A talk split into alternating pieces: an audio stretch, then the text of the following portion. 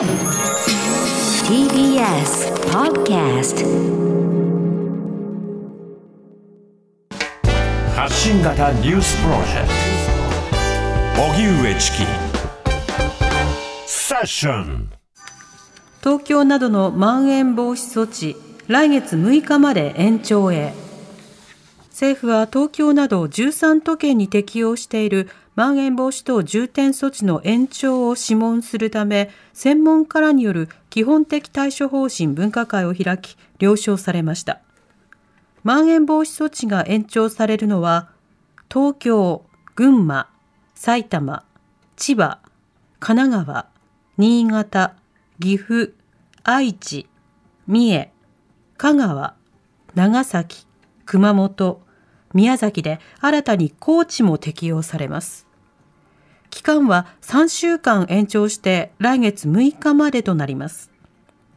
また今月20日に期限を迎える北海道や沖縄など21道府県については来週の半ば頃に延長の是非について判断する方針だということです。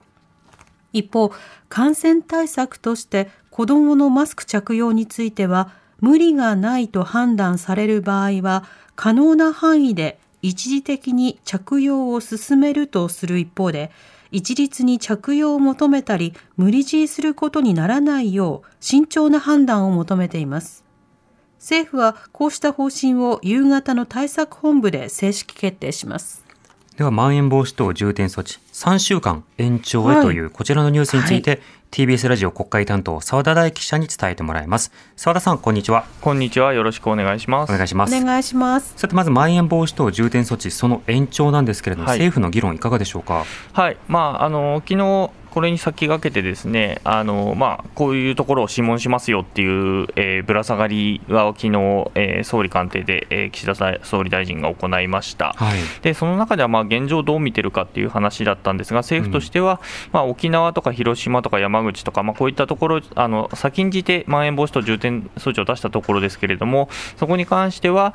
前週比、前の週との比較で見ると、1倍を切っていると。はい。つまり、あの減少に転じているということを言ってます。で、うん加えて、まあ、東京とかも足元だと、まあ、前週比だと1.1倍ということなので、えーまあ、ある種効果が出てきているのだとはい。いうことは主張しています。うん。となると、このまま緊急事態宣言は検討なしということですか？そうですね、あのー官邸関係者も、うんまあ、重症者数がそこまでいっていないという見方をしていて、まあ、そこを基準にどうもしているようなんですけれども、はい。うんうん宣言を出すまではまあいかないだろうと、まあ、で専門家の中でもそこまでの措置は必要ないのではないかという見方がまあ大勢だということですね。うんなるほど。その延長の都市の理由というのは、それぞれいかがですか？うん延長の、えはい、あの東京などは今回延長で、はい。沖縄などはその延長なしということですけれども、延長を決めた背景などについてはどうでしょうか？あ延長を決めた背景としてはまあ減ってきているので、まあ、このまま減らしたいとうん。いうことで、まあ、それを延長したいということですね、今の時点でまあ解除というのはまあ難しいであろうというのはまあ専門家の見方でもあります。うん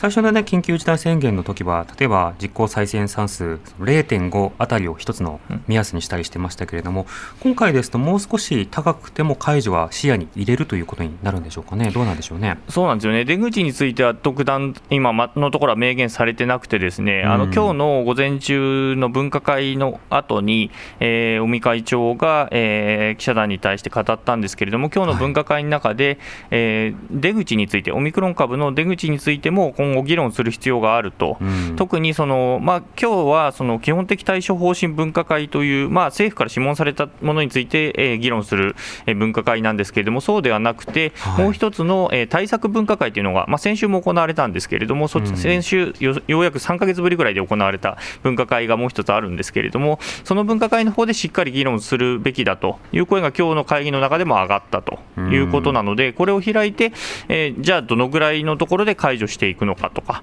そういったところをまあ議論していくと、必要があるという声は上がっているようです。なるほど。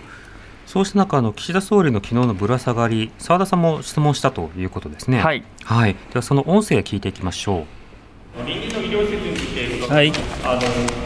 全国の公的な病院から医療スタッフを派遣ということなんですけれども、はい、あの一方でその全国の自治体の中でも、あの感染者数が高止まりしてたりとか、うん最多を記録するような自治体がまだあります、そういったところから医療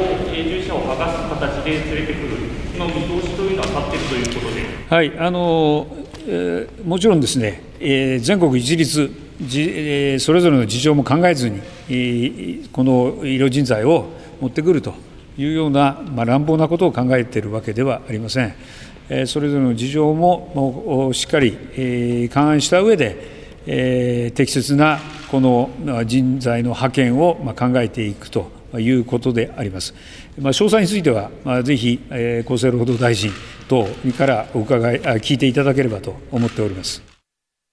はい、澤田さん、まずこのやり取りはいかがですか、はい。あのー、先ほどちょっと触れなかったんですけれども、あのー、昨日のぶら下がりの中で、岸田総理、えー、そのぶら下がりに先駆けて、ですね東京都の小池知事、それから大阪府の吉村知事と相次いで会談しまして、うん、その中で、その1000床の病床を新たに、まあ、臨時の医療施設を作って、1000床の病床を確保ししてくださいねと、はい、まあ、一緒にしましょうと、で人材に関しては政府が用意します、場所とかそういうところは、まあ、都と府で用意してくださいっていうので、まあ、そこで1000床の、えー、臨時施設を作るってことを、まあ、ある種ぶち上げたわけですね。うん、でそこでその医療人材に関しては、国が全国の公的な病院、あるいは公立病院などから、まあ、集めて、それを、えー、手当てするということを言ったんだけれども、あの全国で今、ある種高止まり状態にはあると、まあ、増え方としては減っているけれども、はい、でも病、えー、医療機関に関しては逼迫しているっていうことがまあ伝えられている中で、うん、そこで人を出せるのか、果たしてと。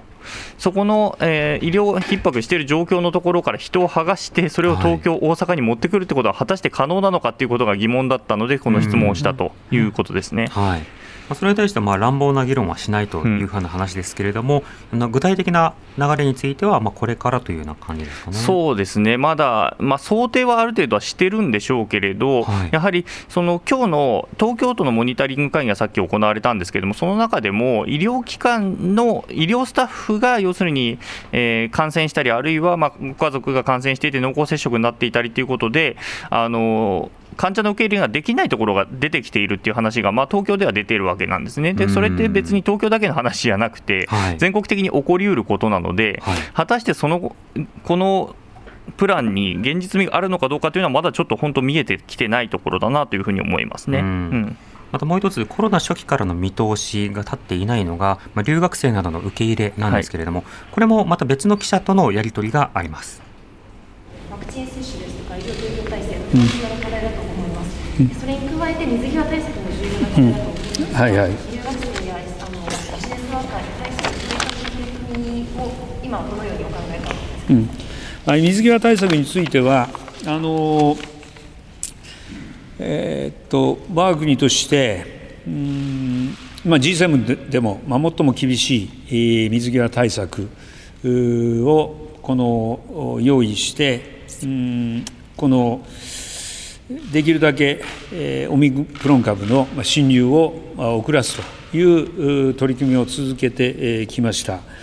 さらには、オミクロン株の科学的な知見、まだ十分この集まっていないという、時点でありましたので、なおさら水際対策は重要であるというふうに思って対策を取ってきました。その後、水際対策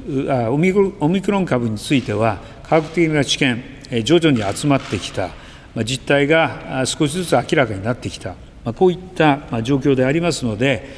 国内外の感染状況、さらにはこのオミクロン株の特性を踏まえて、必要かつ適切な対応を今後考えていきたいとは思っています。えー、ととりあえずあの水際対策にはについては考えていることは以上です。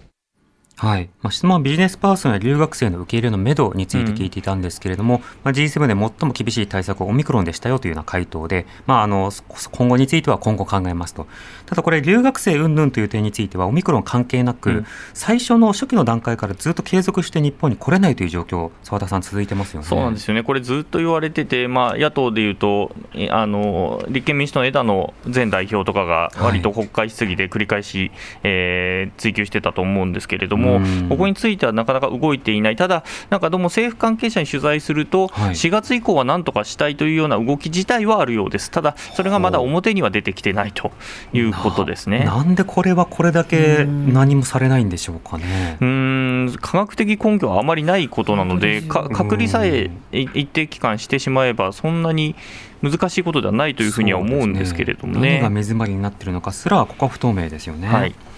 わかりました。澤田さん、ありがとうございました。はい、失礼しました。ありがとうございました。澤田大樹記者でした。荻上チキ。